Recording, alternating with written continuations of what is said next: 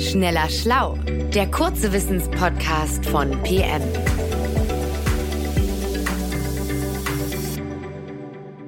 Hallo, erneut herzlich willkommen bei Schneller Schlau. Mein Name ist Jens Schröder, ich bin Wissenschaftsjournalist bei PM schon lange dabei und spreche heute mit einer Kollegin, die auch bei PM schon lange dabei ist, Caroline Ring, und die äh, für das Tierleben und ansonsten auch Wissenswertes über Tiere zuständig ist bei uns. Normalerweise, Caroline, machst du in der Rubrik Tierleben ja Tiere, die kein Mensch kannte, bevor du sie uns nahegebracht hast. Heute hast du uns einen Fisch mitgebracht, den aber jeder kennt, also dem Namen nach zumindest, und zwar ist das der Aal.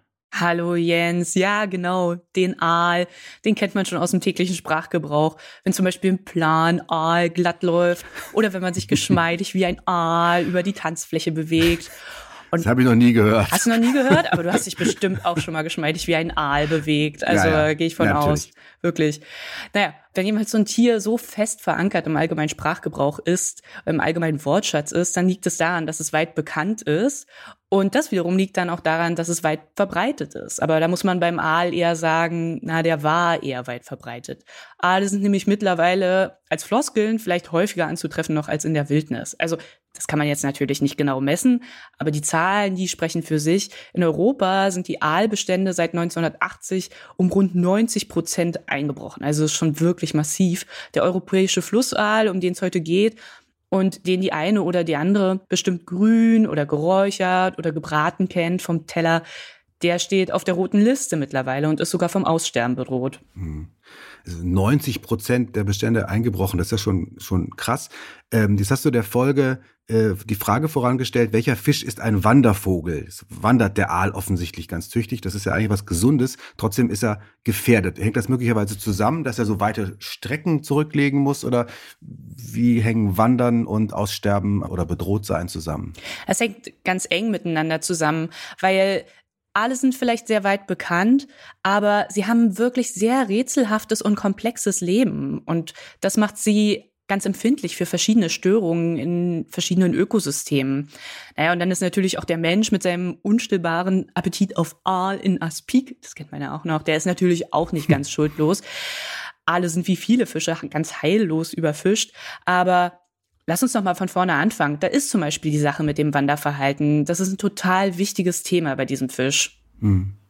Also ich habe mitbekommen mal, dass äh, man erst tatsächlich vor wenigen Jahren herausgefunden hat, wo Aale überhaupt gleichen. Das war lange Zeit ein Rätsel. Äh, und die ausgewachsenen Fische, die fängt man aber ja in Europa im Grunde immer überall da, wo ein Gewässer irgendwie Anschluss zum Meer hat. Also wo ja. der Aal dann auch los, loswandern kann, wenn er will. Genau, genau, ja. Aber ihre Kinderstube, die haben Aale in der Sargasso-See. Weißt du, wo das liegt? Mhm.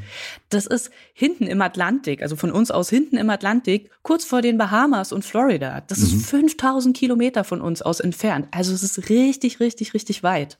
Und ja gut, wenn Sie da Ihre Kinderstube haben, dann kommen Sie aber irgendwann, das ist der europäische Flussaal, so heißt es hier ja, dann kommen die zu uns äh, und die schlängeln sich dann einfach den ganzen Ozean hier zu uns rüber oder wie läuft das? Nee, die nehmen den Bus, nämlich den Golfstrombus, kann man sagen. Also wir setzen beim Aal-Lebenslauf mal in der Sargasso-See an, die so 5000 Kilometer von uns entfernt ist. Da legen die ausgewachsenen Aale ihre Eier ab. Und das ist auch das erste und einzige Mal in ihrem Leben, dass sie das überhaupt machen. Und wenn es geschehen ist, dann sterben sie auch. Mhm. Die jungen Aale wiederum, die schlüpfen dann und dann lassen die sich mit dem Golfstrom einmal quer durch den Atlantik treiben, bis sie in Europa ankommen. Drei Jahre lang dauert diese Reise. Drei Jahre quer durch den Atlantik. Und am Anfang ihres Lebens sehen solche ganz, ganz jungen Aale auch überhaupt nicht aus wie Aale. Also sie sind überhaupt nicht lang und dünn, sondern sie sind eher flach und breit. Und deshalb nennt man dieses Stadium auch Weidenblattlarve, mhm. weil die wirklich so aussehen wie kleine Blättchen. Ach, die metamorphisieren dann so richtig und verändern ihre Gestalt. Äh, wann werden sie denn dann zu dem, was wir so als Aal kennen?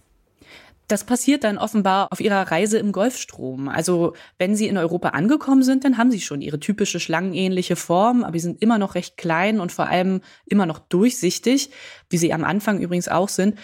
Wie jetzt genau dieser Transformationsprozess abläuft, das ist halt auch so ein Gegenstand der Untersuchung, sage ich mal, seit langer Zeit, ist halt nicht so richtig klar.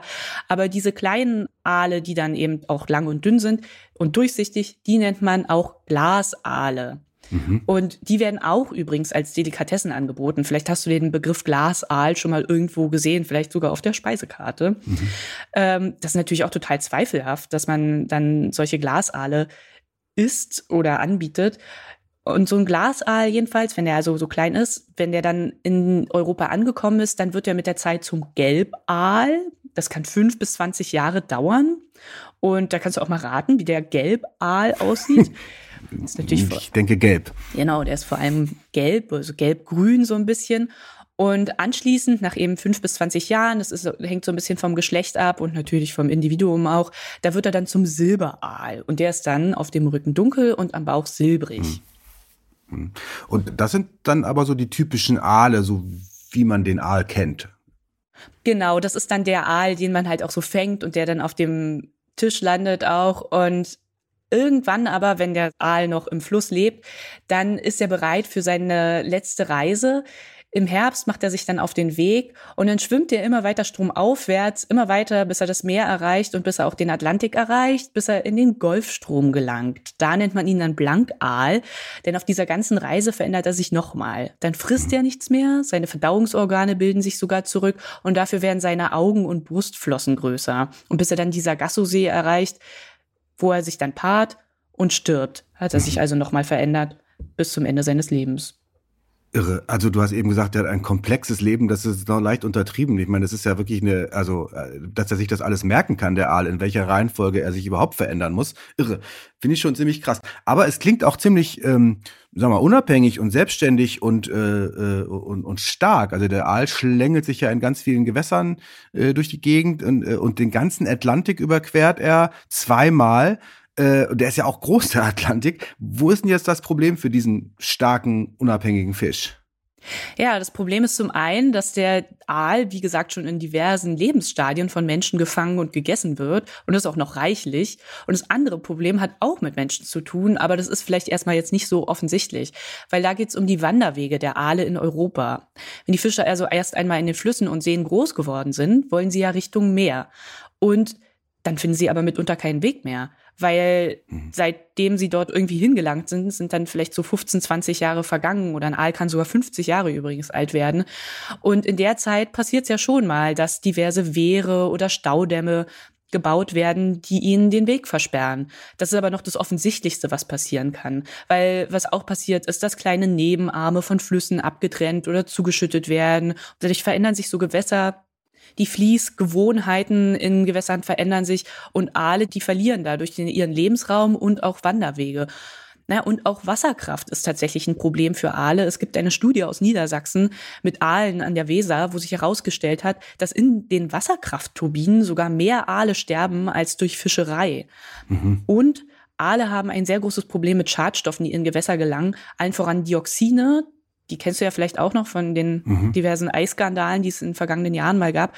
Bei den Aalen lagern sich diese Dioxine in ihren Fettreserven ein. Das stört ihren Stoffwechsel massiv und übrigens ist es natürlich auch für uns Menschen überhaupt nicht gesund, weil wir, wenn wir dann Aal essen würden, diese Dioxine in geballter Power zu uns nehmen würden. Also auch deswegen mhm. ist Aal nicht gerade gesund. Also noch so ein Grund, weswegen man eher die Finger davon lassen sollte.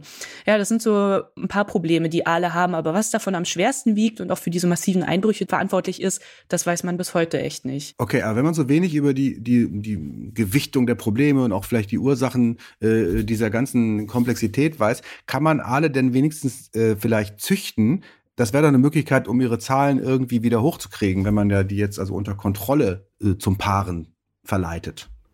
Ja, das wäre theoretisch schon eine gute Idee, aber praktisch funktioniert das überhaupt nicht, weil eben zum Beispiel bis heute überhaupt nicht klar ist, was diese winzigen Aallarven fressen, wenn die durch den Golfstrom reisen. Das heißt, man kann mhm. die unter künstlichen Bedingungen nicht hochziehen. Ja, es wäre natürlich auch sowieso kompliziert, diese Lebensbedingungen im Golfstrom irgendwie nachzubilden. Da kommt einiges zusammen. Aber es gibt ja so Programme, wo alle, das habe ich schon mal irgendwo gesehen äh, sogar, wo alle gezielt sagen wir, unterstützt werden sollen. Äh, wie funktioniert das dann denn, wenn du sagst, die, man kann die Bedingungen gar nicht nachbilden? Ja, da gibt's richtige Aal-Management-Pläne. Das finde ich auch schon. Ich habe sogar die Abkürzung gelesen, AMP. Aalmanagementpläne. Und es funktioniert dann so ein bisschen nach dem Prinzip. Also wenn wir schon nicht die Lebensbedingungen der Larven nachstellen können, dann muss man halt an einem späteren Punkt von diesem komplexen Lebenszyklus einsetzen. Das heißt konkret also handeln, wenn die jungen Aale als Glasaale in Europa ankommen. Dann haben mhm. sie quasi das Gröbste schon hinter sich und der Mensch kann eingreifen. An der mhm. französischen Atlantikküste zum Beispiel, da gibt's richtige Fangstationen für Glasaale. Ein Teil von ihnen wird dann natürlich erstmal direkt als Delikatessen verkauft. Das lässt sich nicht nicht verhindern. Aber ein anderer Teil, der kommt in Aufzuchtstationen. Ein anderer Teil der Glasaale und die werden dann gepäppelt bis sie das Gelbaalstadium erreicht haben, also bis sie ein bisschen größer und stabiler sind, nicht mehr so empfindlich und auch nicht mehr so wählerisch, was ihr Futter angeht. Und dann kann man sie gezielt in Gewässern aussetzen, die sie sonst nur noch mit Mühe oder gar nicht mehr erreicht hätten. Also Flüsse, die dann auch weiter entfernt sind und so. Davon erhofft hm. man sich dann einerseits, dass der Aal in den Ökosystemen erhalten bleibt, dass er dort also auch seine Funktion als Ökosystemdienstleister erfüllt. Und zum anderen erhofft man sich natürlich auch, dass mehr ausgewachsene Aale später mal die Flüsse hochwandern können und dann auch dieser Gassosee erreichen, um dort zu laichen. Hm. Irre. Also jetzt äh, ist die Folge schon weit fortgeschritten. Sonst würde ich dich noch äh, in Verlegenheit bringen mit der Frage, was denn im Kopf von so einem Aal vorgeht, dass er denkt, ich muss jetzt mal in die Sargasso-See. Die hat, die kennt er doch gar nicht. Also er war schon mal da als äh, als als äh, Winzaal, aber das ist, das weiß man vermutlich nicht, warum die das eigentlich machen, diese riesigen Strecken. Genau, damit würdest du mich auch in Verlegenheit bringen. Das weiß man tatsächlich nicht. Ich weiß es nicht, aber ich muss zu meiner Entschuldigung auch sagen, das weiß man auch sonst tatsächlich nicht, was im Kopf der Aale vorgeht. Okay. Aber es sind wirklich spannende Fische und ähm, ich meine, an diesem ganzen komplexen Leben sieht man, dass es ein riesiger Verlust wäre, wenn die wirklich, wenn diese Zahlen, die schon so massiv zurückgegangen sind, noch weiter zurückgehen würden. Also wir enden mit einem Mysterium, ist ja auch nicht schlecht. Cliffhanger nennt sich das. Vielleicht lösen wir das in schneller Schlau ein andermal genau. auf und hoffen, dass die AMPs, die Aal-Management-Pläne wirklich funktionieren. Das wäre schon wirklich ein riesiger Verlust, wenn so ein ikonischer Fisch komplett verschwinden würde äh, oder noch seltener würde, als er heute schon ist. Vielen Dank, äh, Caroline, dass äh, du uns hier einen kleinen Einblick ins Aalleben verschafft hast. Du machst das ja mit den Tieren im PM im Magazin auch immer wieder, dass du uns auf tolle äh, Exemplare hinweist. Äh, da lohnt sich immer ein Blick. Und für heute sagen wir Tschüss und bis zum nächsten Mal bei Schneller Schlau. Wiederhören. Tschüss. Schneller Schlau, der kurze Wissenspodcast von PM.